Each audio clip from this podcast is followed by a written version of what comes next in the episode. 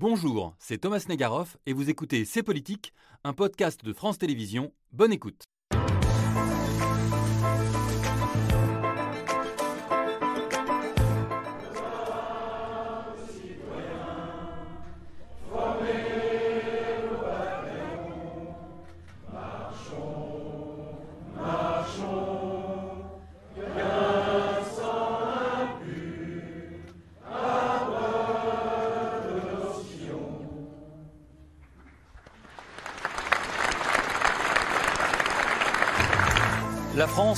République à nouveau frappée par le terrorisme islamiste. Vendredi, presque trois ans jour pour jour après l'assassinat de Samuel Paty, à Arras, Dominique Bernard, professeur de français, a été tué en s'interposant avec un immense courage. Un drame qui s'inscrit dans un climat de menaces terroristes croissant, renforcé par les risques d'importation du conflit entre Israël et le Hamas sur notre territoire.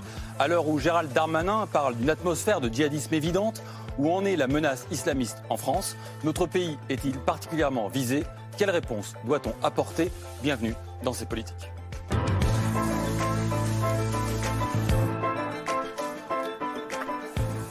Bonsoir à tous en direct pour euh, ces politiques et en public. Il y a une semaine ici même, à la même heure, nous commencions notre émission consacrée à Samuel Paty. Nos invités évoquaient leur sidération trois ans après et les leçons que nous avions tirées ou pas. Et nous voilà, une semaine après, face à un nouveau drame, à nouveau un professeur, un professeur de français en l'occurrence, égorgé par un islamiste devant son collège, dans son collège même d'Arras. Et dans les Yvelines, à Limay, un autre islamiste avec un couteau a été interpellé à côté d'un lycée. On va essayer d'en débattre, pas d'en débattre, d'en discuter, de réfléchir, de penser ensemble, parce qu'on est face à des moments de sidération dans l'actualité et qu'on a besoin aussi de mettre du sens sur les choses qui nous arrivent.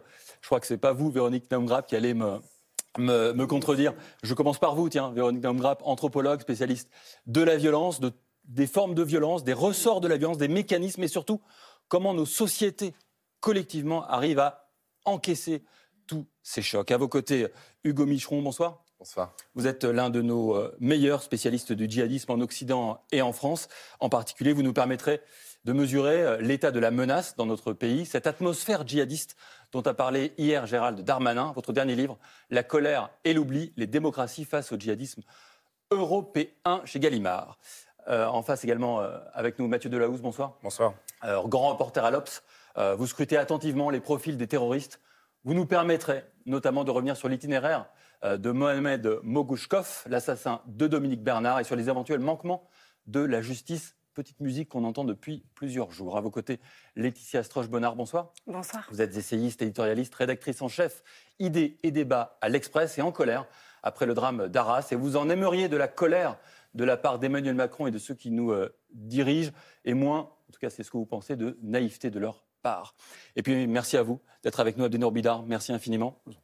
Euh, intellectuel musulman, c'est ainsi que vous décrivez euh, vous-même, philosophe, spécialiste de la pensée islamique, de l'humanisme, de la laïcité également. Vous êtes, je le précise, inspecteur général de l'éducation nationale en charge de ces questions de laïcité et vous n'en pouvez plus de ces attentats commis au nom de votre religion l'islam. D'ailleurs, cette semaine, dans une tribune qui nous a beaucoup intéressé dans les colonnes du journal Le Monde, vous appelez au sujet des attaques terroristes du Hamas en Israël à une, je vous cite, parole claire et forte des représentants de la communauté musulmane de France. Allez, on démarre trois ans après euh, Samuel Paty, c'est demain l'anniversaire. L'école de la République est donc à nouveau frappée dans sa chair. On va revenir sur le sens de cette attaque, sur l'itinéraire du terroriste. Mais pour commencer, il y a un témoignage glaçant sur lequel j'aimerais vous entendre, vous, autour de la table. C'est un collègue de Dominique Bernard, professeur de philosophie, qui raconte ce que le terroriste lui a dit à Arras. est poursuivi par l'agresseur qui, euh, qui effectivement à ce moment-là m'a me demandait si j'étais professeur d'histoire. Il était professeur d'histoire, t'es professeur d'histoire, euh, qu'est-ce que tu veux, etc. Il m'a poursuivi. Heureusement, on n'était pas très loin d'une porte vitrée de l'établissement, donc on s'est réfugié, on a barricadé la porte et donc on l'a vu très près effectivement à ce moment-là. Abdenoubida, je me tourne vers vous.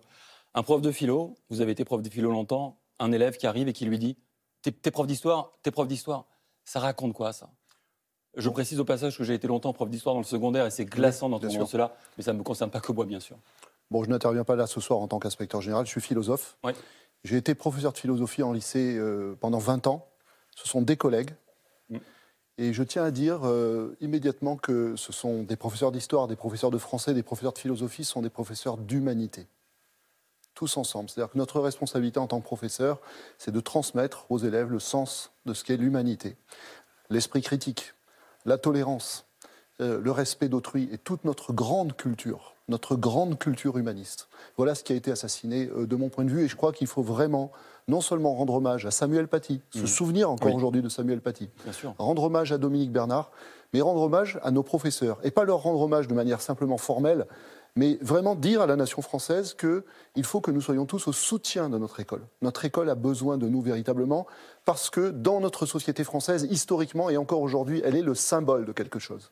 Elle est le symbole d'un vivre ensemble, elle est le symbole d'une culture et elle est le symbole, je dirais, d'une exigence, d'une exigence française que, ici, tout le monde a sa place, liberté, égalité, fraternité. À mon avis, c'est ça qui a été attaqué. C'est la raison pour laquelle l'école est attaquée.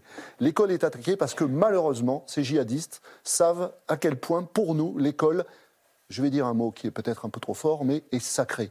Pas un sacré qui est concurrent du sacré religieux, voilà la concurrence qu'il ne faut pas installer, mais c'est-à-dire quelque chose qui a pour nous une valeur qui est particulièrement centrale. Je vais donner la parole à tout le monde là-dessus, mais vous avez dit un mot humanité, est-ce que quand on tue un prof, c'est un crime peut-être pas contre l'humanité, mais contre les humanités? Euh, je dirais contre. En réalité, c'est notre humanité qui est atteinte, mm. pas l'humanité, euh, je dirais simplement des Français qui sont dans, la société française. C'est pour ça qu'on est tous concernés. Lorsque se produisent des crimes, on, parlait tout à l'heure dans le débat précédent de ce qui s'est passé avec les massacres du Hamas. En réalité, à chaque fois que des innocents sont visés, par un acte qui est absolument ignoble et ignominieux, on se sent tous concernés. Nos grands intellectuels nous l'ont dit, les Camus, les Sartre, ils nous ont dit à chaque fois hmm. que l'humanité est touchée dans un être humain, c'est toute l'humanité qui doit se sentir concernée. Hugo Micheron, on est euh, là à l'école, à l'école de la République, avec un ancien élève, on parlera de son itinéraire tout à l'heure avec Mathieu Delahousse, mais un ancien élève qui cherche un prof d'histoire, en tout cas qui se demande si le prof de lui est un prof d'histoire. Ça raconte quoi par rapport à tout ce que vous savez sur la menace djihadiste dans notre pays. D'abord, sur le risque spécifique pour les enseignants en histoire, c'est une question qu'on doit se poser trois ans après Samuel Paty, et la question de l'école en général. Oui, cette affaire euh, dramatique euh, est pleine de, symboles et surtout révèle énormément de dynamique euh, du djihadisme français européen. le premier élément, c'est que l'éducation nationale française est ciblée par les djihadistes depuis maintenant 5-6 ans, mais de façon très explicite. Pourquoi? Parce que euh, il considère effectivement que c'est là où c'est le creuset, si vous voulez, euh, de l'identité citoyenne, de l'identité démocratique, et vous l'avez euh, souligné très justement, c'est ça qu'il vise à travers un, un enseignant et profs d'histoire. Alors, il y a deux éléments. Le, djihadisme fonctionne beaucoup par mimétisme, c'est-à-dire il y en a un qui fait quelque chose et les autres imitent. Donc, typiquement, on l'avait vu avec Mera, il y avait beaucoup de gens qui, à la suite de Mera, disaient qu'il fallait recommencer, qu'il fallait faire une Mera. Et à la suite de l'assassinat dramatique de Samuel Paty, on voyait sur les réseaux sociaux euh, des, gens qui expliquaient qu'il fallait faire une Paty. Donc euh, euh, ça, c'est un élément mimétique qui est, à prendre en compte. L'autre aspect, c'est évidemment professeur d'histoire. Alors derrière, c'est aussi, il, il, prête aux profs d'histoire les enseignements de la laïcité qu'ils établissent comme une espèce de religion concurrente de leur vision totalisante de, de l'islam à travers leur canon, leur canon djihadiste. Et donc, en France, c'est ça qu'ils visent. Mais ce qui, est très important de comprendre, c'est que les djihadistes visent ce qu'ils considèrent être les points forts et les points faibles de toutes les démocraties. Et ils sont, de cette manière-là, ils sont européens. Et l'école, c'est un point faible? euh, bah, C'est à la fois le point fort et le point faible. Le point fort, c'est qu'on a des centaines de milliers d'enfants qui, tous les jours, sont à l'éducation nationale, qui suivent leurs cours. Et, ça se passe dans la, comme ça se passe, dans les conditions dans lesquelles c'est possible parfois d'enseigner. Mais euh, je le sais pour moi, alors je ne travaille pas dans les conditions euh, de l'éducation nationale, mais pour euh, savoir ce que c'est que de gérer des, des étudiants, c'est pas toujours facile. mais ça, ça se passe, on va dire, normalement, et c'est un, un, énorme moteur, évidemment, d'intégration, de diffusion, de construction de la citoyenneté, et ils l'ont bien compris. Et c'est le point faible, parce que qu'est-ce que vous voulez aller faire quand vous en prenez un professeur dans une salle de classe avec un couteau ou dans, dans une cour d'école? Et donc, la question, le but, c'est toujours la même chose, c'est de faire exploser, si vous voulez, le débat public, de polarisé au maximum et qu'on ne sache plus quoi faire. Et, là, il faut aussi comprendre la dimension politique. Et les démocraties, elles ont les moyens de penser ça politiquement et aussi d'y répondre. Ça, on y viendra peut-être plus tard, mais ça me semble très important. En France, ils visent l'éducation nationale. En, Grande-Bretagne, ils visent, euh, tout le symbolisme autour euh, de la royauté et euh, le communalisme. aux Pays-Bas, le multiculturalisme. en Suède, ils visent ce qu'ils appellent le, fondement homogène du pays, qui en fait, pour eux, qui présente comme une forme de racisme. Ce que je veux dire, c'est qu'il y a un djihadisme européen et puis il y a des particularités nationales. Et nous, ils s'installent dans le débat public en visant ça. Pardonnez-moi, mais je reste un instant avec vous parce que c'est passionnant. En même temps, on a toujours l'impression que c'est des types un peu tout seuls. Et vous nous dites non, non, c'est hyper organisé. Chaque pays est quasiment spécialisé dans un type de menace. Mm. Franchement, on a du mal à comprendre comment ça peut se jouer, ça. Ben, on, pourra en parler. Je pense que Mathieu a aussi beaucoup, beaucoup de choses à dire. Mais typiquement, là, on n'est pas du tout sur un individu euh, isolé, par exemple. Il y a une, toute une famille. on y va. Allez, Mathieu Delahousse là-dessus. Non, mais toute histoire euh, est singulière de ces gens qui sont euh, passés, passés à l'action. Et toute histoire est assez spectaculaire. Moi, ce que je voulais juste dire en, préambule, c'est que le terrorisme nous sort toujours de la rationalité. On l'a ressenti dans nos tripes tous vendredi quand ça s'est déroulé. Et là, il y a deux rationalités qui ont été totalement ébranlées. C'est la rationalité statistique qui fait, pour répondre un peu d'avance à ce que vous disiez sur la France et les autorités françaises face au terrorisme, c'est le premier attentat de l'année. On arrive à une série euh, qui est finalement dans des eaux basses, avec une victime à Arras qui effectivement euh, donne un bilan terrible. Mais quand on se souvient de l'année 2020, euh, Samuel Paty, l'attaque à Rambouillet, l'attaque à Nicolas Appert, l'attaque à Notre-Dame de Nice, des bilans totalement affreux. Donc on est sur des chiffres qui sont... moi ça c'est des, des attentats qui ont été réussis pardonnez-moi le terme. celui d'Arras, il y en a quand même beaucoup, beaucoup apparemment qui échouent. Donc ça Alors, il y en a 37. a pas de menace. Il y en a 37 qui ont été échoués, bien sûr. Moi, je parle de la réalité des terroristes qui sont passés à l'action. Et l'autre rationalité, et ça rejoint totalement cette réflexion, euh, qui, qui, je pense, est, totalement mise à mal par ce qui est arrivé, c'est que le profil euh, de l'assaillant d'Arras entre dans, dans un scénario qu'on aurait pu écrire parce que c'est quasiment celui mhm. qui s'est produit le 16 octobre, il y a tout juste trois ans, à, à, sa confluence Sainte-Honorine.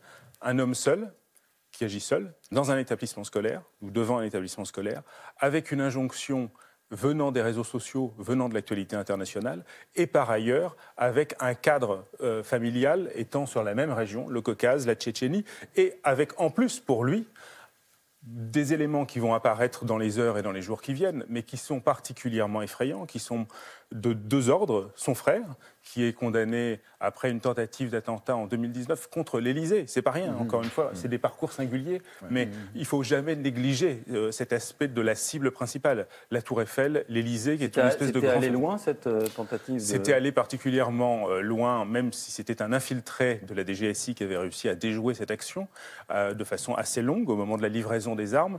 Mais le frère de l'assaillant d'Arras avait un rôle très particulier sur lequel on va pouvoir encore revenir. C'était celui de faire la communication sur l'acte terroriste. Il y avait une équipe qui était chargée de passer à l'acte avec des kalachnikovs, tout ce qu'on pourrait imaginer. On ne va pas refaire ici ce, dossier euh, compliqué.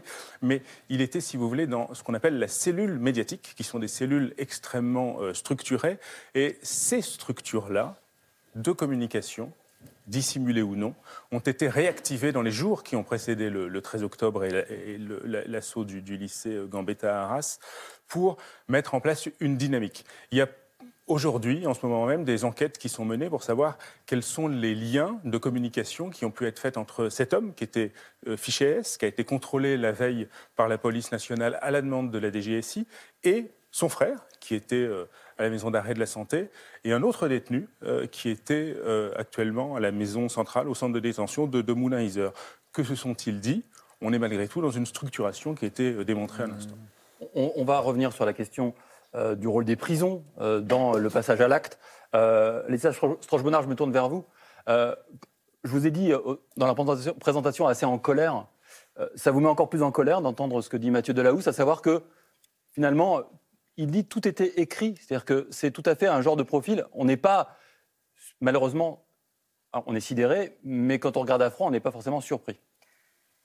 Euh, oui, et je pense que beaucoup de Français euh, partagent euh, mon sentiment aujourd'hui. Après, voilà, on ne peut pas non plus. Quel est votre sentiment? Essayez de le préciser.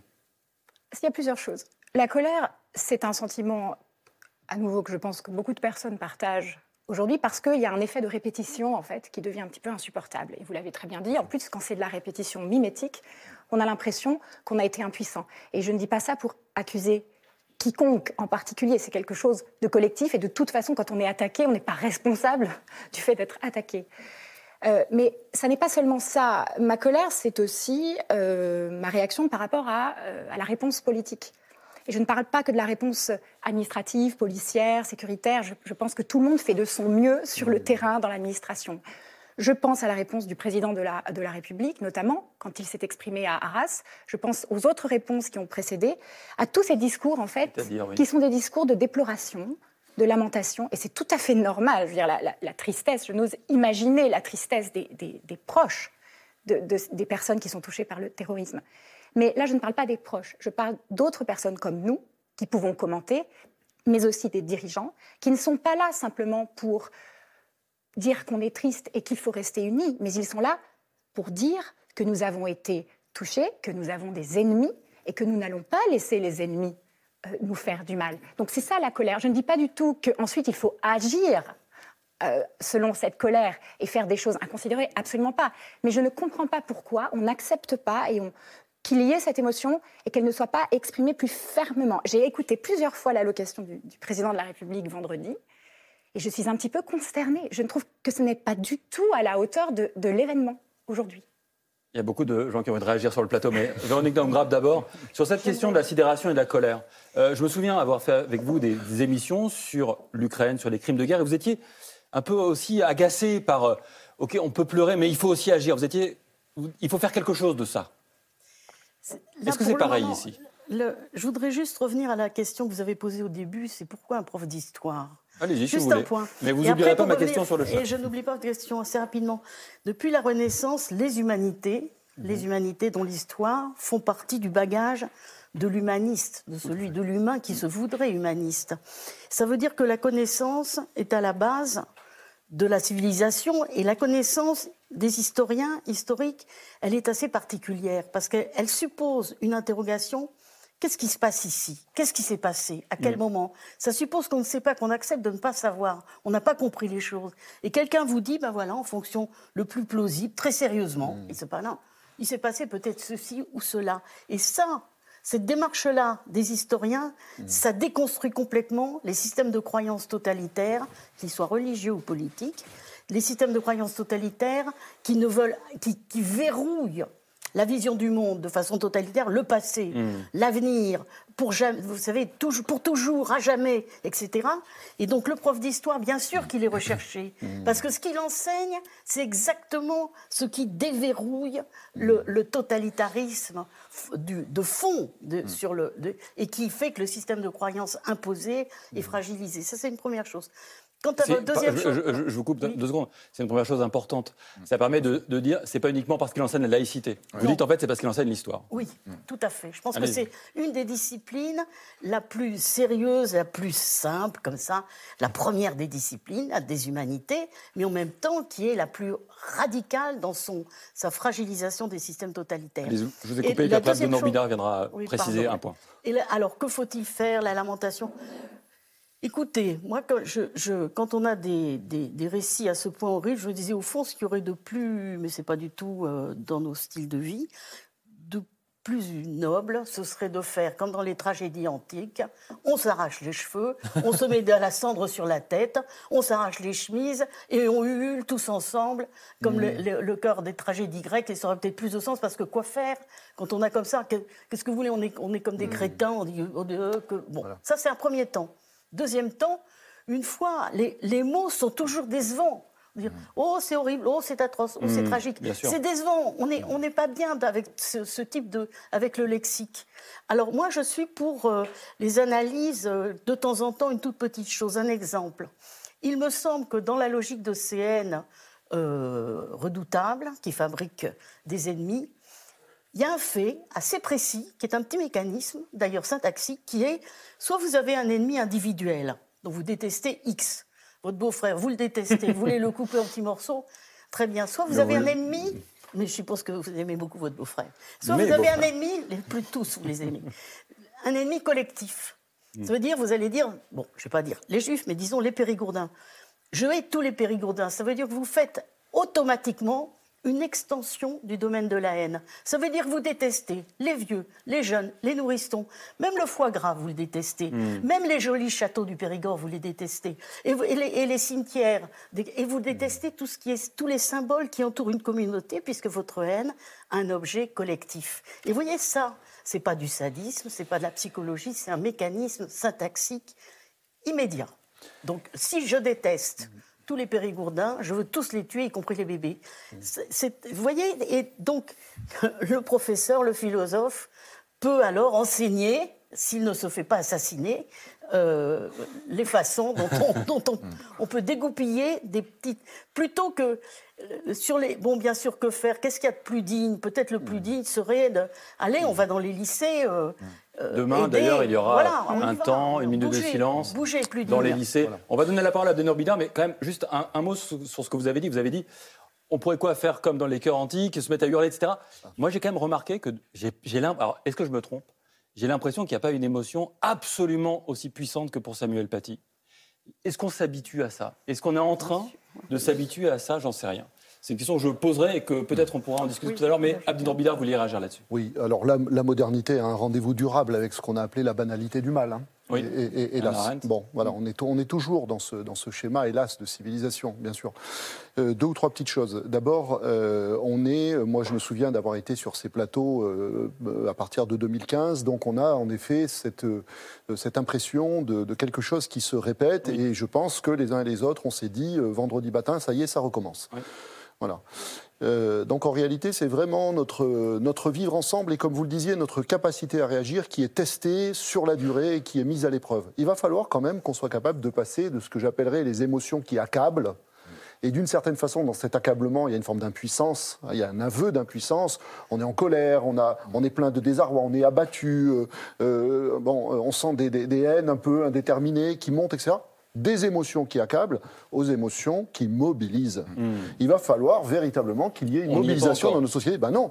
Et le meilleur moyen de la mobilisation, c'est l'engagement. C'est-à-dire qu'est-ce qu'on peut faire les uns et les autres? Ça commence par les services de sécurité, effectivement, qui doivent faire leur travail. Ça commence par la capacité effective du politique à protéger l'école, mais ça nous engage aussi en tant que citoyens. Et c'est cet engagement qui va justement déclencher des émotions, on peut dire positives, mais des émotions comme la confiance, comme l'espérance, comme la fraternité. J'espère qu'on va parler de la fraternité. Parce que la fraternité, moi, il y a quelques années, j'ai dit, c'est la grande oubliée de la devise républicaine. On, m'a souri poliment en se disant, bon, c'est un philosophe, il parle de choses complètement idéalistes. Mais moi, j'ai dit, mais attention, c'est justement parce que ça n'existe pas qu'il faut le faire exister. Premier point. Deuxième point, pour rebondir sur ce que vous disiez, qui me paraît très important, alors je vais aller dans, sur un terrain qui n'est pas tout à fait le mien. Moi, je suis qu'un philosophe, je ne suis pas un historien, mais il y a une histoire de la laïcité. Et l'école est porteuse d'une grande histoire de la laïcité. Et c'est justement parce que l'école a le courage aujourd'hui, il faut le savoir, d'assumer cette histoire de la laïcité. Par exemple, en ayant fait cette loi du 15 mars 2004 sur l'interdiction des signes ostensibles, c'est-à-dire de ce qui pourrait introduire dans l'école un prosélytisme religieux. Pourquoi Toujours pareil, pour la liberté pour l'émancipation de la liberté de conscience des élèves. L'école doit être ce lieu sanctuarisé, pas au sens religieux, dans lequel un élève est mis à l'abri d'un certain nombre d'idéologies, d'aliénations, de, suggestions euh, euh, idéologiques diverses. Et donc, en réalité, pourquoi est-ce que l'école est visée? Parce que, comme vous l'avez dit tout à l'heure, l'école, c'est la grande histoire de la laïcité française. Donc, c'est à la fois le point fort et le point faible. Et parce que, comme le disait Jean Jaurès, la laïcité, c'est la démocratie. Et c'est ça qui ne plaît pas aux fanatiques et aux religieux dogmatiques. Pourquoi? Parce que la démocratie, on dit toujours, c'est le gouvernement des hommes par les hommes. On oublie la fin de la phrase. La fin de la phrase, c'est le gouvernement des hommes par les hommes, c'est-à-dire plus par les dieux. Hmm. C'est-à-dire qu'en démocratie, Dieu ne peut plus faire la loi. La loi de Dieu ne peut plus prévaloir dans l'espace public. Et ça, pour une religion dogmatique, sans même parler de celle qui est fanatique et prête à tuer, c'est très difficile à entendre. Et nous, en Occident, il nous a fallu des siècles pour l'entendre et pour entendre des chrétiens dire à partir du milieu du XXe siècle, tiens, peut-être que la laïcité, c'est une chance pour la religion. Pourquoi? Parce que ça la délivre de sa volonté de puissance politique et ça lui permet de hmm. se concentrer sur ce qui est véritablement son affaire, c'est-à-dire le spirituel. Euh, Hugo Micheron, euh, sur la question, il y, a, plein de questions qui me viennent par rapport à ce qui a été dit. Il y a la question de la résistance, notre résistance à nous, parce que vous avez écrit sur les démocraties face à ces mouvements-là. Et, d'ailleurs, merci de. parce que j'ai beaucoup réfléchi à cette question. Je suis très heureux d'un certain nombre d'éléments qui ont été évoqués. Euh, j'ai intitulé le livre La colère et l'oubli. La colère. Et c'était pour. Euh, c'est précisément, je crois, ce que Madame vous venez d'évoquer, euh, à savoir pour sortir, pour sortir de ce qui a été en fait la seule réponse des démocraties face à l'évolution du djihadisme européen depuis 30 ans. C'est la colère au moment des attentats, au moment des pics, et l'oubli dès qu'il n'y en a plus. Et moi, ce que je montre dans mon travail, on a parlé d'histoire, c'est qu'il y a une histoire du djihadisme européen, qu'il y a une géographie du djihadisme européen, c'est-à-dire qu'on arrive à, prendre conscience, à faire sens de cette réalité qui nous dépasse parce qu'elle frappe et elle nous sidère, et qu'il y a eu trois phases depuis les années 90. Une phrase avec une implantation de ces idées, parce que le djihadisme n'est pas tombé du ciel, ça n'a pas poussé, pas poussé comme ça dans une forêt comme des champignons. Il y avait eu un individu qui était le premier djihadiste. Donc je suis parti de cette mmh. question de recherche qui est très simple. Vous voyez, on n'est pas allé chercher la lune. Donc qui étaient les premiers djihadistes? Comment est-ce qu'ils sont arrivés en Europe? Comment est-ce qu'ils ont fait? On était sur des douzaines d'individus qui, dès le début, ils n'ont pas préparé des attentats quand ils étaient là en Europe. Dès le début, ce qu'ils ont fait, c'est qu'ils ont mis en place des machines de prédication. Ils ont diffusé leurs idées. Ils ont monté des associations. Ils ont monté des écoles privées. Ils ont fait des cours du soir. Ils ont commencé à prêcher dans la rue. Alors au début, ils étaient pris pour. Un, peu, de, un peu aussi de d'action euh, sociale dans les rues, un peu comme les frères musulmans dans les pays arabes Ils se sont inspirés de tout un tas de méthodes que les d'autres mouvements de l'islamisme avaient déjà popularisées ou qu'ils avaient déjà en tout cas euh, côtoyées. Euh, à partir, après le 11 septembre 2001, on est sur une nouvelle phase. Là, c'est, on commence à avoir du djihadisme européen, c'est-à-dire des Européens qui rejoignent ces idées. On a des premiers attentats à Londres, à Madrid, etc., au milieu de la décennie. Et puis, euh, à partir des années 2010, troisième cycle, et c'est le plus gros à date, c'est celui de Daesh. Euh, c'est là, on a 6000 Européens tout d'un coup. Donc entre les années 90 et le milieu des années 2010, on a fait x100 sur le nombre de djihadistes en Europe. Donc ça veut dire que le phénomène s'est accéléré. Et ce qu'on n'a pas compris, c'est qu'évidemment, le djihadisme, quand il frappe, on le voit. Mais ce qu'on ne comprend pas, c'est ce qu'il fait dans ce que j'appelle les périodes de marée basse. Et la question à savoir aujourd'hui, c'est est-ce qu'on est encore dans une période de marée basse ou est-ce, est en train, ou est-ce que c'est en train de revenir, bien évidemment, mais sachant que les niveaux sont plus élevés qu'avant. Et donc, il faut travailler sur toute la dimension politique. Et l'acte terroriste, c'est la fin du film. Il faut s'intéresser à tout le film. Vous dites oubli. Est-ce qu'il faudrait peut-être aussi entendre déni? Euh, évidemment, euh, ça fait, je dirais, je mets, je mets tout ça. D'ailleurs, j'ai une très bonne question puisque je m'étais posé la question. C'était est-ce que c'est la colère Mais, mais l'oubli, c'est plus passif et quelque part, euh, c'est plus inconscient aussi que le déni. Mais la question qui convient, c'est de transcender ça. Et il y a des termes qui ont été évoqués, et je pense que c'est la question que se posent aussi beaucoup de Français, c'est de savoir comment est-ce qu'on agit. Et sur la partie terroriste, si vous voulez, ça c'est à l'État de le faire. OK. Bien sûr. Mais sur tout le reste, c'est une question qui est politique, qui touche les citoyens. Un exemple très simple pour finir, euh, c'est euh, un, recruteur que j'avais rencontré euh, de Daesh à l'époque, qui avait été en tout cas condamné pour ça. Lui m'avait dit mon travail c'est le même qu'un éduc dans les quartiers, mais à l'envers. Donc, vous voyez, on revient sur la question d'éducation. Et donc, ça, si on comprend ça, l'armée de réserve, si vous voulez, elle n'est pas dans la police ou dans l'armée. L'armée de réserve, elle est sur les dizaines de milliers d'individus dont dispose l'État. Et l'État est équipé et les citoyens sont euh, là, mais il faut avoir conscience de cet enjeu, et c'est tout l'enjeu, c'est de prendre conscience de cette réalité malheureusement djihadiste. Mathieu Delahousse, quand on est euh, grand reporter à l'Obs, qu'on travaille sur ces questions-là, en particulier, pas que, mais en particulier ces questions-là, ces moments dites, vous avez parlé de marée basse, ou je ne sais plus quel terme vous avez employé, euh, d'oubli entre pics d'attentats, comment est-ce que vous mesurez, vous, que la menace continue pour autant d'exister? C'est ça qui est compliqué, c'est le détail des individualités face à ce grand mouvement, qui est effectivement un mouvement qualifié de, de marée et qui est très pertinent, mais les individus continuent à être ancré, sans vouloir faire de, de métaphore marine particulière. Mais euh, euh, j'avais fait, moi, cette expérience quand j'avais fait le livre la, Chambre des coupables, c'était d'aller pendant un an à la 16e chambre correctionnelle qui jugeait ce qu'on appelait les petits djihadistes, ce qui m'a toujours, euh, euh entre guillemets, amusé comme expression. Et en réalité, c'était des gens qui étaient ancrés dans leur vie quotidienne avec une question qu'on n'a pas encore posée beaucoup et on n'a, je crois, pas encore prononcé le mot, c'est le droit. C'est-à-dire que ce sont des gens qui, comme l'assaillant d'Arras, viennent en France ou, se convertissent à l'islam radical avec une force absolument incroyable. C'est une idéologie qui a une puissance absolument euh, démesurée dans leur vie quotidienne, évidemment dans le passage à l'acte et dans l'influence aux autres. Et on découvrait dans ces audiences correctionnelles relativement euh, classiques, pour des faits matériels qui souvent étaient assez indéfinis, tout un pan qui s'ouvrait, par exemple, lors des perquisitions on découvrait que lors d'une perquisition administrative dans une ville qu'on croyait tranquille, chacun peut imaginer la ville la plus tranquille autour de la sienne, vous aimez le Périgord, pour vous ça sera Sarlat, euh, et vous avez euh, des familles entières qui vivaient avec un drapeau noir de Daesh dans, le salon, euh, dans lesquels les jeunes filles mineures étaient euh, voilées de façon euh, permanente, dans lequel il y avait des lectures qui étaient des lectures sur des livres qui étaient, ce n'est pas le terme technique exact, mais sur la liste noire de, de la DGSI. Et finalement, les pouvoirs publics n'avaient, sauf en cas de coup sur les enfants, défaut d'éducation ou des choses comme ça, aucune possibilité de gérer les choses. Et je ne veux pas non sombrer, à mon tour dans, aucun lyrisme, mais c'est vrai que dans ces audiences à la 16e chambre, moi je regardais la magistrate qui gérait uniquement ces questions de droit, l'association de malfaiteurs en relation à une entreprise terroriste, 10 ans couru, le petit suivi à la fin, et au-dessus il y avait une Marianne, vous savez, comme dans tous, les, dans tous les tribunaux. Et en fait, au bout d'un moment, je regardais plus la Marianne que la magistrate, parce que la magistrate ne pouvait être que dans son rôle, et la Marianne, elle, elle était la Marianne de l'éducation qui n'a pas réussi à saisir ses enfants. Et c'est vrai que c'est terrible pour tous les professeurs, parce que moi, je connais assez mal le milieu de l'éducation nationale, mais je pense que le deuil aujourd'hui, il est double. Mm. C'est le deuil de ce qui s'est passé à Arras et à Conflans, mais c'est aussi le deuil de la mission. Euh, il y avait la difficulté, effectivement, des services sociaux qui n'avaient pas réussi à suivre euh, ces gens. Et puis, pour ma petite part, et c'est un aspect effrayant aussi, c'était l'accès à l'information mm. de tous ces djihadistes, quels qu'ils soient, hein, que ce soit les convertis, un tiers, les femmes, un tiers, euh, les gens qui ne sont pas de nationalité française, 20%, les gens qui sont binationaux, euh, il y avait un contact avec l'information qui était démentiel, notamment dans les grandes phases d'actualité, comme celle qu'on vit aujourd'hui, comme celle du 11 septembre. Euh, et, c'était il y a une bulle. En fait, il y a une bulle. Il y a une bulle comme un ballon, mais comme la bulle immobilière, si vous voulez. On, se demande est-ce que ça mm. explose? Est-ce que c'est sous-jacent? Est-ce que c'est un marché paralysé? On ne sait pas. C'est les bases eaux. Et en fait, pour répondre à votre question, cette réalité-là, aujourd'hui, elle existe aussi beaucoup dans les prisons. Dans les prisons, euh, euh, il y a actuellement euh, à peu près 400 TIS, comme on dit, terroristes islamiques, qui sont dans les prisons françaises. Il y a 90 femmes parmi eux. Et il y a des mouvements particulièrement sidérants, il faut bien le dire, en termes de communication entre elles, entre celles qui arrivent à, être dans la désistance et celles qui restent dans l'action.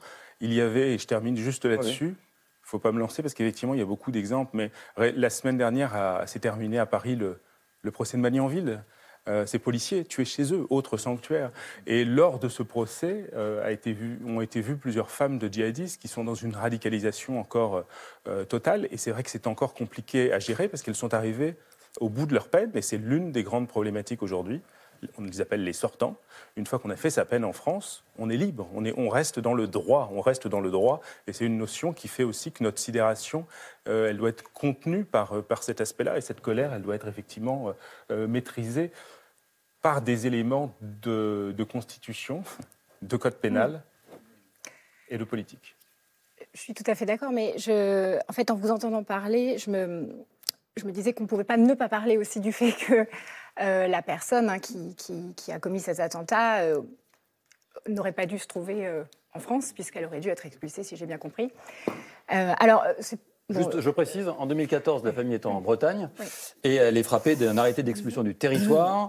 des associations humanitaires euh, vont euh, se mobiliser pour éviter euh, que des, notamment les enfants, le fameux terroriste à l'époque était un petit garçon, soient sortis de l'école. On explique comme très souvent que c'est des élèves qui ça se passe très bien, etc. On ne peut pas en douter à l'époque en tout cas. le ministère de l'Intérieur va plier et effectivement ils vont rester sur notre territoire.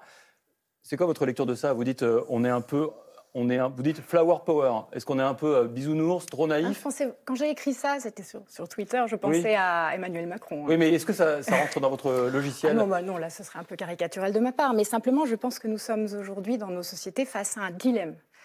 Euh, depuis euh, la Seconde Guerre mondiale, nous avons construit un arsenal juridique qui protège les droits, les droits de l'homme, et c'est une très bonne chose. on a des cours internationaux pour ça, et, et évidemment, enfin, c'est un, un grand progrès. Mais je crois que la difficulté à, laquelle nous faisons face aujourd'hui, c'est que nous sommes face à des individus que nous devons protéger parce qu'ils sont, ce sont des êtres humains et qu'ils bénéficient hein, de, ces droits. Mais en même temps, ces individus peuvent parfois être très dangereux pour d'autres individus et pour des nations. Et je crois que la grande difficulté de notre époque, c'est celle-là, c'est-à-dire comment trancher euh, ce, gordien d'une certaine façon, sans euh, eh bien, écraser les libertés individuelles, parce que c'est très important de les conserver, mais en même temps, eh bien, en, conservant, si vous voulez, notre... Alors, le vivre ensemble, c'est tellement galvaudé comme, expression, mais disons la capacité à, à, être euh, une, nation. C'est le fameux piège dont on parle souvent après les attentats. Renoncer à nos principes pour se protéger. Euh, allez-y, terminez, puis Abdenour Bidar. Le problème, c'est vous voyez bien qu'aujourd'hui, dans le paysage politique, on est face à deux positions extrêmes. Des gens qui vous disent euh, à droite, très à droite, eh ben écoutez, hein, on laisse tomber tout ça, on sort des traités, on va faire notre histoire. Tout le monde, tous les on expulse tout le monde. Voilà, c'est très facile. L'idéologie, c'est toujours facile. Hein. Pas si facile d'expulser tous les fichiers. Non, mais l'idéologie, c'est facile de dire des choses. oui. De... J'ai pas dit que c'est facile. De l'autre côté, nous avons des gens dans le déni pur qui vous disent mais non, mais, mais, mais ces gens sont, sont, sont, tous des victimes par définition. Nous ne pouvons rien faire contre eux. Et puis de toute façon, s'il y a un attentat, s'il y a quelque chose, s'il y a radicalisation, c'est parce qu'on les a maltraités. Tout est de notre faute. Nous savons bien que c'est faux. Non, mais j'exagère à, à dessein. Et de moins en moins de gens pensent cela quand même. oui. Ou le disent en tout cas.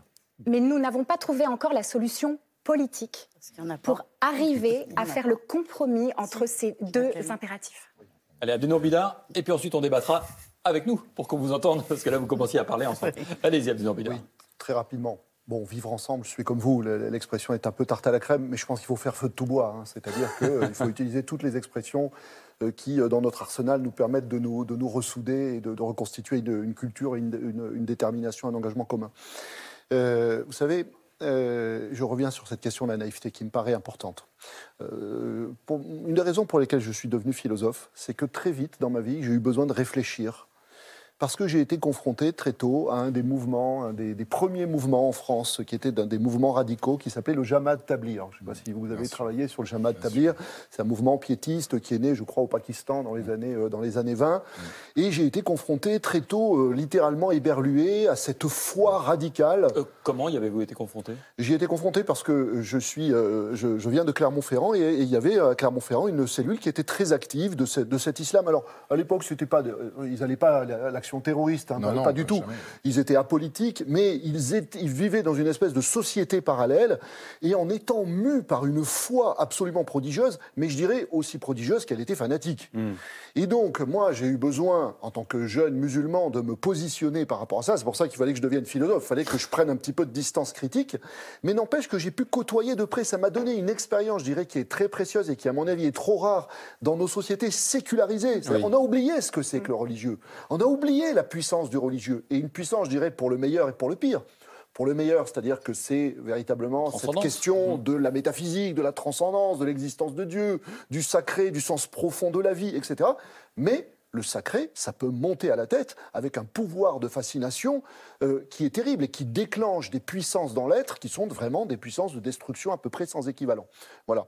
Donc je crois que euh, mmh. notre effet de sidération, c'est aussi ce choc euh, avec une radicalité dont on avait à peu près perdu et donc notre naïveté, c'est l'expérience ici. Notre naïveté, c'est aussi parce qu'on ne connaît pas ça et qu'on préfère oublier quand c'est trop violent et trop dur parce qu'on n'a pas accès à ça? Voilà, tout à fait. Et je, et je, pense, si je peux me permettre, et pour rebondir sur ce que disait Hugo Micheron tout à l'heure quand il parlait des phases du du djihadisme, nous avons intérêt à nous réacculturer à tout cela, c'est-à-dire à reprendre conscience de la difficulté dans une société de faire avec le religieux et avec les démons euh, qui mmh. menacent le religieux, pas seulement du côté de l'islam d'ailleurs. Mmh. Pourquoi?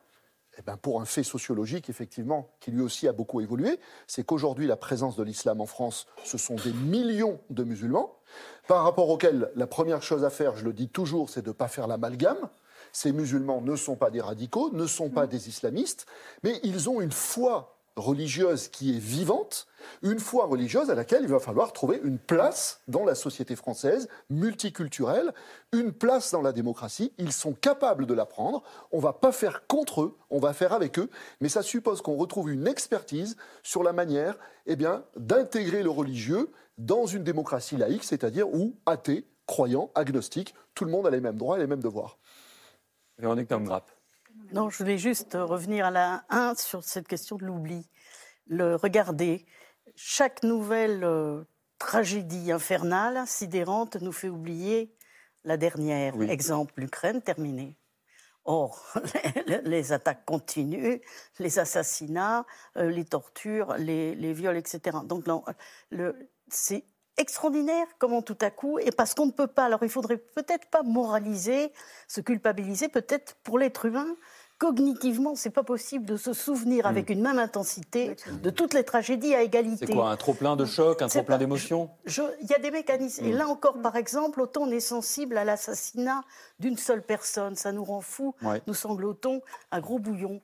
Mais l'assassinat de N personnes, c'est une chose bien connue. C'est à Staline. Voilà. Une statistique. Donc, mais quand même, c'est troublant. C'est-à-dire que. Quand on tue une personne, c'est un drame, et quand on tue 50 millions, c'est une statistique. et cette banalité, en même temps, elle est quand même très troublante, parce que ça veut dire regarder l'oubli, le déni, etc. En fait, mm. c'est une incapacité très profonde d'imaginer, mm. sinon je crois qu'on deviendrait fou, euh, N euh, assassinat, un point extrême. Euh, un seul professeur, on peut le comprendre, mais ça, on ne pourrait pas le comprendre. Mais Bon, je Allez-y, hein, vraiment, personne ne vous coupe. Personne ne me coupe. Non, si vous voulez terminer, allez-y.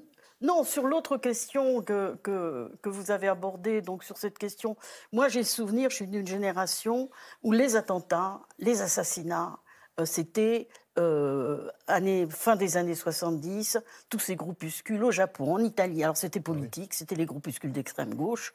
Alors il y a eu des livres comme les vôtres, remarquables, euh, avec des prix. On a fait la généalogie. Il devenait, c'était la politique prise aussi au sens eschatologique du religieux. Ils s'entretuaient entre eux. Ils étaient infernaux avec les, les, femmes, bien qu'étant ultra post-marxistes. Enfin bref, c'était toute une époque. Et donc, le, et là maintenant, voilà, et la génération, donc voilà, ils, sont, ils sont morts, ils sont vieux, ils sont en prison, ils sont. Et le système de croyance qui rendait leur foi politique vivante et qui les amenait à aller assassiner en pensant que c'était une mission sacrée, s'est effondré et tombé en désuétude. Mmh. Là maintenant, vous avez cette question, quand vous avez un système de croyance qui valide votre assassinat et qui le transforme en mission sacrée, mm. on ne peut rien faire. Je vais vous donner un exemple qui n'a rien à voir. Entre la fin, sans doute, du, XVIe siècle, même un peu avant, la fin du Moyen Âge et la fin du XVIIe siècle, il y a eu en Europe environ plus de 100 000, sur la base de dossiers, de dossiers euh, juridiques, plus de 100 000 femmes, voire 150 000 brûlées vives comme sorcières. C'était, voilà, il brûlait vif. Il paraît que c'était le corps humain féminin se tordait dans les flammes. C'est vrai que c'était très, très intéressant. Et après, voilà, le système de croyance à l'époque qui faisait que les gens avaient peur de Satan, une peur panique, avaient peur de, la sorcellerie, avaient peur, fait qu'ils voyaient ça comme une espèce de, de, de, de chose très agréable et très reposante, très, très rassurante. Et nous, maintenant, nous disons crime infâme, crime infâme. Autrement dit, le, quel que soit euh, le contenu religieux idéologique de ce système de croyance, qui peut tout à fait être euh, euh, post-stalinien, qui peut être tout à fait non religieux. À partir du moment où il sous-tend et où on est tellement sûr que l'ennemi est là, le méchant, et, ce n'est plus une question de, criminalité perçue, donc vous avez cette situation où les crimes non seulement peuvent être atroces, comme des femmes brûlées vives, mais ne plus jamais se terminer, puisque mm. plus personne ne perçoit leur dimension criminelle. Euh, Hugo Micheron, je reviens sur, euh, sur une dimension qu'on a commencé à évoquer tout à l'heure avec Mathieu Delahousse. Sur, euh, il évoquait les profils des uns des autres. Et il y avait une image qui me revenait. Il on a sentiment de gens qui sont dans une bulle. Vous, vous, évoquez la question de bulle, à la fois dans l'information qu'ils reçoivent et dans l'information qu'ils donnent. Mm. Donc, à la fois dans une forme d'irréel mm. et hyper connecté. Oui, c'est ça. Bah, D'ailleurs, c'est même euh, dans ce cas-là, dans le cas de ce meurtrier, c'est euh, même plus qu'une bulle, c'est une famille. Euh, et ce qui se passe avec l'évolution du djihadisme depuis l'effondrement de, de, Daesh, c'est qu'on est passé de, de cellules terroristes à des cellules familiales djihadisées. Et donc là, on le voit bien, il y a le père, il y a le, il y, a, cet individu en prison qui était impliqué dans cet attentat très, très grave contre l'Élysée, euh, et, connecté en même temps à une idéologie qui a été produite euh, en Syrie et en Irak par, par, Daesh. Et donc, on ne peut pas comprendre aussi l'évolution du djihadisme si on ne s'intéresse pas au carburant. Alors, le carburant, il y a l'idéologie, on, a beaucoup évoqué, euh, en tout cas les éléments de déshumanisation à travers l'idéologie. Il y a effectivement les nombres la capacité de recrutement, les prisons jouent un rôle important là-dedans, mais il y a aussi, c'est important de le voir, le djihadisme européen se développe en même temps euh, qu'apparaissent et que se sophistiquent les réseaux sociaux. Et là, on rentre en, 2023, euh, bientôt 2024, dans un, dans un monde qui euh, va être totalement différent de celui qu'on a connu, puisqu'il y a une guerre informationnelle massive et que là-dessus, les groupes salafistes et les groupes djihadistes sont surreprésentés. Par rapport à ce qu'ils représentent numériquement et, la, quantité de propagande qu'ils propulsent, qu'ils arrivent à diffuser auprès euh, de, gens extrêmement jeunes hein, euh, sur les réseaux sociaux.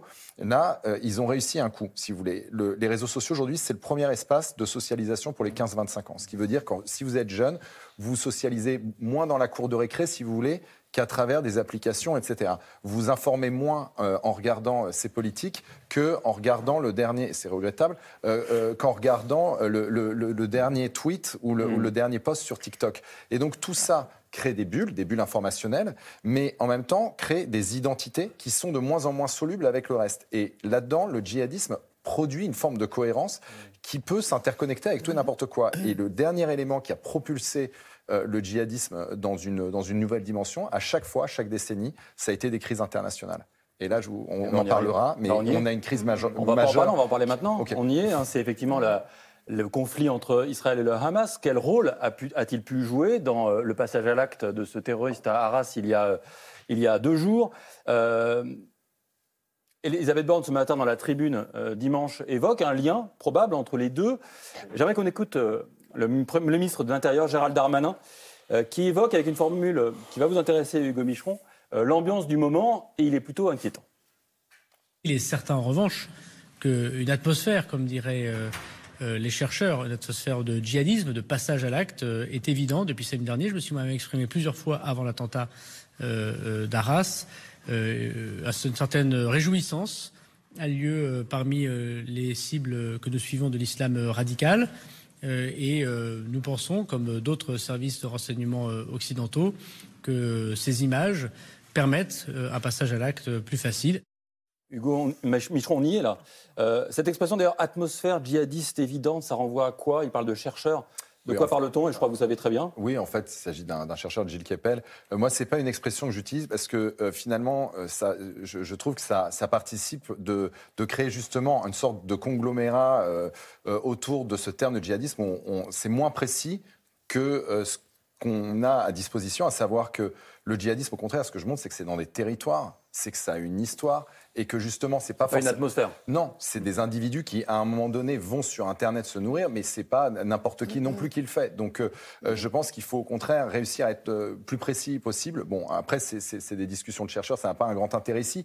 Non, en revanche, ce qui a un intérêt, c'est quand même le ministre de l'Intérieur qui nous dit qu'il y a une menace djihadiste présente. Et effectivement, depuis deux jours, il y a eu des alertes à la bombe au musée euh, du Louvre, au château de Versailles.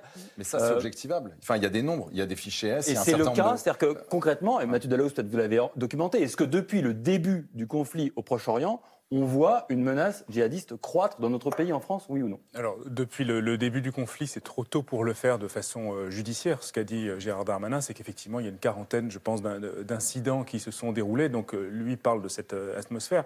Moi, j'avais essayé ces dernières heures de voir quel était l'impact de la politique internationale, de la géopolitique, des grandes idées sur les actes individuels.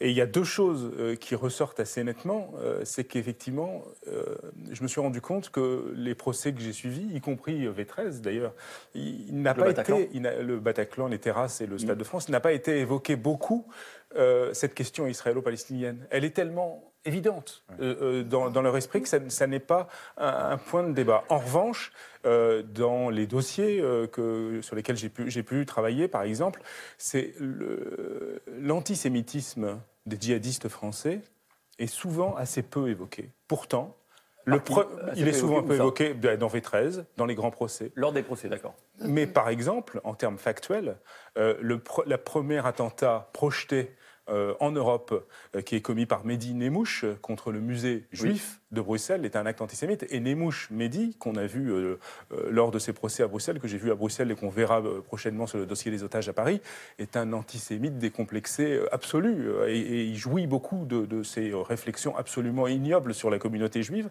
Pardonnez-moi, juste l'antisémitisme de ces gens-là est nourri par un antisionisme? Et alors, c'est la notion sur laquelle je voulais arriver. Ah. C'est que je pense que beaucoup des djihadistes que j'ai vus notamment en correctionnel ne font pas la différence.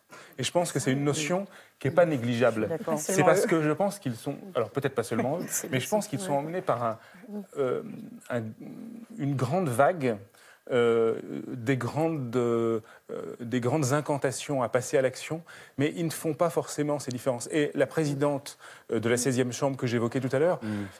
parfois s'amusait à poser quelques questions sur l'islam de base, sur les piliers, sur les pratiques, ce que c'est halal, c'est haram, et parfois les prévenus ne savaient pas. Et donc ce qui est très intéressant, c'est qu'il ne faut pas faire trop de statistiques, ça c'est évident, mais il ne faut pas non plus intellectualiser trop euh, ces petits soldats et ces idiots utiles d'un djihadisme beaucoup plus global. Comment Abdel entend cela, lui, qui connaît si bien l'islam, qui, prône un islam éclairé, et qui, je le disais en présentation de l'émission, avait demandé à ce que euh, les dirigeants de la communauté musulmane française prennent la parole, notamment sur les crimes du Hamas euh, de samedi dernier Alors, non seulement prennent la parole, d'abord je vais dire pourquoi. Pourquoi est-ce qu'il est important de prendre la parole? Parce que euh, voilà quelqu'un qui, euh, au nom de la religion qui est la vôtre, se permet, au nom de cette religion, de commettre des actes qui sont d'une ignominie absolue, qui sont des crimes de guerre, qui sont des crimes contre l'humanité. Moi, je ne peux pas laisser faire ça. Hmm. Je ne peux pas laisser faire ça. Je ne peux pas laisser dire publiquement que ma religion serait la cause, le motif, euh, le, etc., qui est, euh, qui est à l'origine de, de, cela. C'est-à-dire que quand quelqu'un euh, nous fait menace de nous entraîner avec lui dans la déshumanisation totale du monde, ma réaction, c'est non seulement la réaction du musulman humaniste, mais c'est la réaction de l'humaniste tout court, hmm. dont en, réalité la communauté n'est pas la communauté musulmane, mais l'humanité tout entière. Comme on dit parfois, ma umma, c'est l'humanité. Sinon, j'en veux pas. L'umma, c'est la communauté des croyants. Voilà. Sinon, je suis, je fais partie simplement d'une fraternité religieuse. Et on sait très bien que ce que adorent faire malheureusement les, fraternités religieuses, c'est de se battre entre elles. Donc moi, je ne veux pas d'une fraternité particulière qui me coupe de la fraternité tout entière. Je voudrais revenir à ce que vous disiez là. Euh, euh, euh, qui me paraît, si on, fait, si on prend un petit peu de recul, un cas particulier d'une situation de fond à laquelle on est confronté aujourd'hui, en ce début du XXIe siècle. On est dans le village mondial. C'est très bien, hein, parce qu'on est connecté, etc., etc. Mais le dommage collatéral, c'est que ça nous donne une perméabilité extrêmement grande à tout ce qui se passe à l'extérieur, en l'occurrence des frontières de notre pays. Quelle est la conséquence pour un pays comme le nôtre avec ses valeurs? C'est qu'à cause de cette perméabilité, nous risquons de perdre la maîtrise de notre destin pas seulement notre identité, etc., mais la maîtrise de notre destin, c'est-à-dire d'être continuellement comme ça agi de l'extérieur. Et c'est aussi pour ça que ces phénomènes se reproduisent. Mm. Parce qu'en réalité, on subit cette perméabilité d'un contexte mondial qui tout d'un coup euh, va euh, euh, s'hystériser, et comme par hasard, évidemment, il y a un moment un impact chez nous. Donc en réalité, c'est aussi pour ça qu'on doit passer, comme je le disais tout à l'heure, des émotions qui accablent à des émotions qui sont des émotions d'engagement. Parce que qu'est-ce que c'est des émotions qui accablent? On va, regardez, Qu'est-ce qui demain matin, mettez-vous à la place des professeurs. Hmm. Et on pense ils, bien ils ont peur. Cette émotion, elle est terrible. Comment est-ce qu'ils vont pouvoir faire cours en ayant peur? Donc les professeurs ont peur. Bah, je, juste, je vous coupe. Non seulement ils ont peur, mais demain, ils doivent prendre la parole sur ce qu'il s'est passé. Nos concitoyens juifs ont parlé de l'antisémitisme. Ça fait longtemps qu'ils ont peur. Nos concitoyens musulmans, ils ne sont pas très à l'aise non plus, hmm. parce qu'ils se sentent montrés du doigt. Et ils vont. Euh, le risque, c'est qu'ils cultivent vis-à-vis de la société française un ressentiment. Un ressentiment d'une société qui les accuse de ceci, qui les accuse de cela, etc. Cette situation-là, en réalité, c'est une situation subie qui montre notre faiblesse. C'est-à-dire qu'on se laisse enfermer par tout ce qui se passe à l'extérieur de nous et par l'impact, c'est-à-dire l'importation chez nous de quelque chose qui vient du dehors, et on se laisse à partir de là réduire à l'impuissance. Et donc on, est dans euh, la peur, euh, le rejet, le ressentiment, mmh. etc. Donc comment est-ce qu'on fait? En réalité, il est là l'enjeu. Mmh. Comment est-ce qu'on fait pour récupérer la maîtrise de notre destin? Comment on sort de ça, ça Je n'ai pas la réponse, sinon nous ne serions pas là, mais je, voulais euh, même aller plus loin que ce que vous dites. vous parliez de l'école, mais je pense qu'on ne protège pas notre école. On ne la protège plus. Je ne parle ah, pas de moyens sécuritaires ici. Hein. Bien sûr qu'il faut le faire. Enfin, ça, ce n'est pas, pas le débat qu'on a ici. Je pense à un débat plus intellectuel, plus philosophique sur ce qu'on, la façon dont on doit soutenir l'école euh, et qu'est-ce qu'on attend qu'elle qu'elle fasse, qu'est-ce que doit être sa mission très concrètement aujourd'hui Le problème de l'école, c'est que, euh, on le sait, certains enseignants euh, ne savent plus très bien comment traiter certaines questions d'histoire, donc euh, le, conflit au Proche-Orient. ils sont face à certaines revendications communautaires qui, alors c'est là que ça devient très compliqué, relèvent de l'islamisme peut-être, qui n'est pas le djihadisme, qui n'est pas la même chose que l'islam, mais c'est vrai que parmi nos concitoyens, il y a des gens qui ne s'y retrouvent plus, qui ne savent plus où, sont les limites. Et je, crois que l'enjeu, en fait, c'est de, soutenir l'école. Et soutenir l'école, ça n'est pas seulement faire de beaux discours, euh, déposer des fleurs, dire qu'on va s'occuper de l'école. Alors, d'abord, ce serait de euh, peut-être beaucoup mieux payer les enseignants. Peut-être bah, ça ne les protégera pas forcément. Ah non, attendez, le raisonnement. Je, ah, parle du long terme. On a abandonné l'école. On ne croit plus au savoir. On ne, on ne considère plus que l'école est le creuset républicain qu'il était avant. On le dit, mais on ne le fait pas. Si on croyait vraiment en l'école, ça ferait 20 ans qu'on mettrait beaucoup plus de moyens, qu'on serait fier de notre école, qu'on défendrait aussi euh, peut-être notre histoire. Alors ça ne veut pas dire euh, fanfaronner et, estimer voilà, que, que, que, la France n'a fait que des choses extraordinaires, mais je pense qu'on aurait une vision peut-être un petit peu plus offensive, un petit peu plus euh, à l'aise en fait avec, avec ce que nous sommes.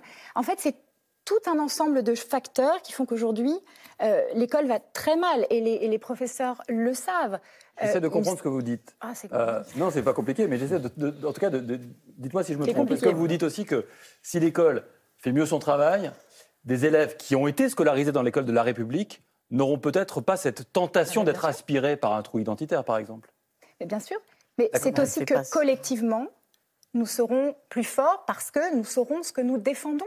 Euh, je, je, moi, je, trouve vraiment intolérable d'entendre euh, en permanence euh, le gouvernement nous expliquer que l'école, c'est la priorité numéro un. Et laisser, en fait, une, du communautarisme prendre, le, prendre le pouvoir dans un certain nombre d'écoles, dans un certain nombre de quartiers. On, sait, on le sait tous. Enfin, je veux dire, je ne vais pas revenir sur, sur, cette réalité.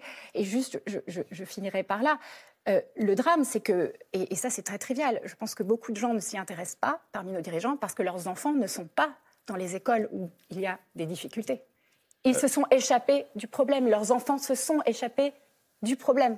Vous imaginez que si tous les enfants des ministres étaient dans des écoles où le communautarisme mmh. public, déjà public, mmh. où le communautarisme est très puissant, on n'en serait pas là.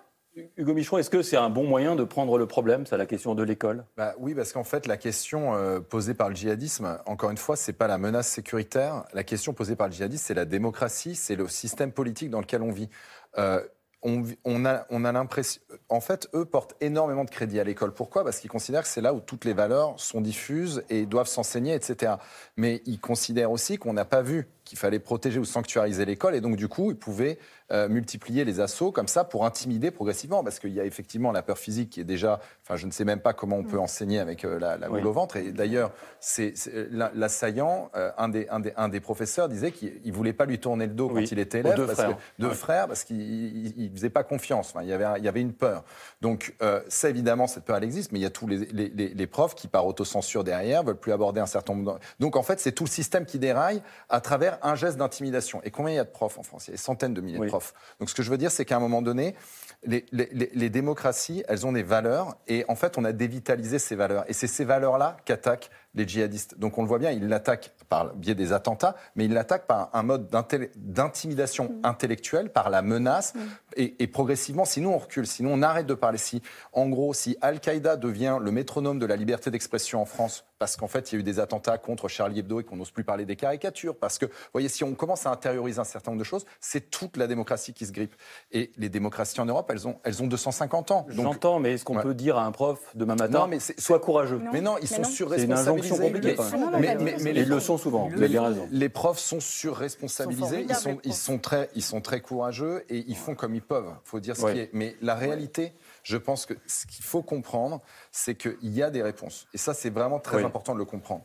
Euh, typiquement, ce qu'on décrit là aussi, c'est aussi le produit d'un débat public qui part dans tous les sens aussi parce qu'il est boosté par les algorithmes des réseaux sociaux et que donc on ne sait plus, il y a, une, il y a une, perte totale de sens à l'heure actuelle parce que euh, la France est le premier espace numérique au monde, pardon, l'Europe est le premier espace numérique au monde, 1,5 fois les États-Unis, et on n'a pas de contrôle algorithmique, on n'a pas de souveraineté algorithmique. Donc les États-Unis ont les GAFA, les Russes, ils ont la Russie, ils ont leurs réseaux sociaux, la Chine a ses réseaux sociaux. En Europe, nous, juste, on utilise ces outils. Résultat des courses, ces algorithmes sont, désignés, sont designés sur la base de vision du monde américaine, avec des principes de, américains, et on ne contrôle pas le contenu Mais avec, des, enjeux, et avec des enjeux de sécurité européens. Et avec des enjeux de sécurité européens, où il y a de l'islamisme, où TikTok booste, si vous voulez, un certain nombre de contenus, et ça, c'est pas normal. Vous voyez, donc ça, la réponse, elle est aussi politique, mais sur ce plan très technique des réseaux mm. sociaux, par exemple. Je suis content qu'on termine quand même sur l'école, parce que c'est quand même comme ça qu'on a ouvert le, euh, notre discussion, et que c'est sur l'école qu'on va la clore. Abdou Alors, pardon, mais sans vouloir boucler la boucle, je réitère mon hommage à l'école. Bien sûr. Et je dirais les choses un petit peu différemment de madame, c'est-à-dire que moi aussi, je pense que notre école n'est pas suffisamment soutenue. mais l'école fait tout ce qu'elle peut. Ça, je peux vous l'assurer ah de l'intérieur. C'est-à-dire que demain, comme tous les jours, nous avons dans l'école euh, des milliers d'engagés qui vont aller faire vivre la fraternité, qui vont aller faire vivre la laïcité, qui vont transmettre la culture, qui vont transmettre le savoir.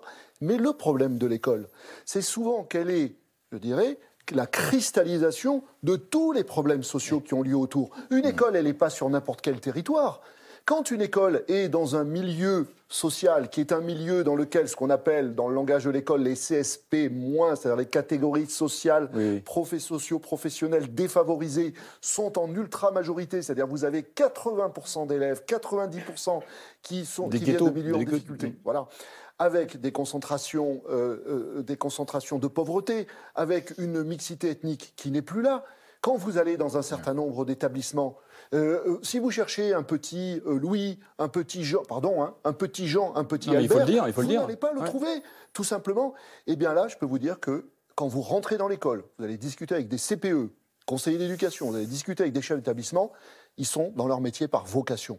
Et je dirais que dans notre société, c'est une exception, parce que qui aujourd'hui est, dans un métier par vocation, avec la souffrance qu'on connaît dans le travail et la perte de sens au travail, l'école, c'est cet espace, mais je dirais qui a perdu la considération de la société. Ils ne sont pas soutenus. Et ils ne sont pas soutenus. Et je pense que là aussi, c'est ça qui est intéressant, je disais. Et il ne faudrait pas qu'ils ne soient soutenus que lors des attentats. Voilà. Et retrouver la maîtrise de notre destin, c'est peut-être tous se resolidariser autour hmm. de notre école, en commençant par de la considération concrète. Quelle est la, quelle est la, situation matérielle des profs aujourd'hui? Souvent, les professeurs vous disent qu'ils subissent un, déclassement, hein, un, sentiment, et ce n'est pas seulement d'ailleurs un sentiment, c'est une situation objective de déclassement social. Donc, où est-ce qu'on en est du soin collectif qu'on prend de, de notre école? Et là, c'est intéressant. Là, c'est intéressant parce que c'est une piste d'action. Là, on récupère une puissance d'agir, pour parler comme Spinoza. peut-être le mot de la fin, en très peu de temps sur cette question. Vous vouliez dire, mais les profs sont courageux. Ah. Non, moi j'admire beaucoup l'école et, dans les banlieues et le, boulot quotidien et les pièces de théâtre qui sont montées. donc j'ai une grande admiration, je soutiens à fond, mais je reconnais les problèmes. Que vous dites, non, moi j'aurais voulu juste, euh, je m'excuse pas sur l'école, mais sur ce qui est arrivé donc depuis le 7 euh, octobre on, a, on avait toute notre culture historique, c'est de, penser qu'il euh, faudrait tourner le dos à la dernière guerre mondiale, il faudrait arrêter de comparer avec Hitler, etc. Et on a eu le retour de pogrom absolument à l'ancienne. Ça touche. Ça, c'est quelque chose d'infernal. Et je pense qu'à l'école et ailleurs, on a tous été euh, traversés par ça. Donc, le, voilà, on ne peut pas l'oublier. Merci, Merci beaucoup. J'aimerais terminer juste avec les mots euh, d'une collègue de Dominique Bernard qui s'appelle Aurélie, qui a permis à Libé de citer sa lettre. Donc, je me permets à mon tour de citer la fin de la lettre. Te voilà élevé au rang des martyrs, toi, l'homme discret. Une passion en remplace une autre. Et quelle perte pour le monde. Je n'oublierai jamais ta silhouette sur le perron du lycée Gambetta Aurélie. Merci beaucoup de nous avoir suivis. À dimanche prochain.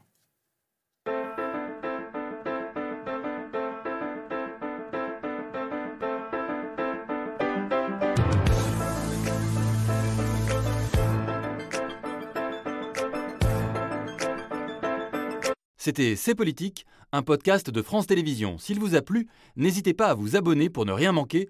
Vous pouvez également nous retrouver en vidéo sur France.tv.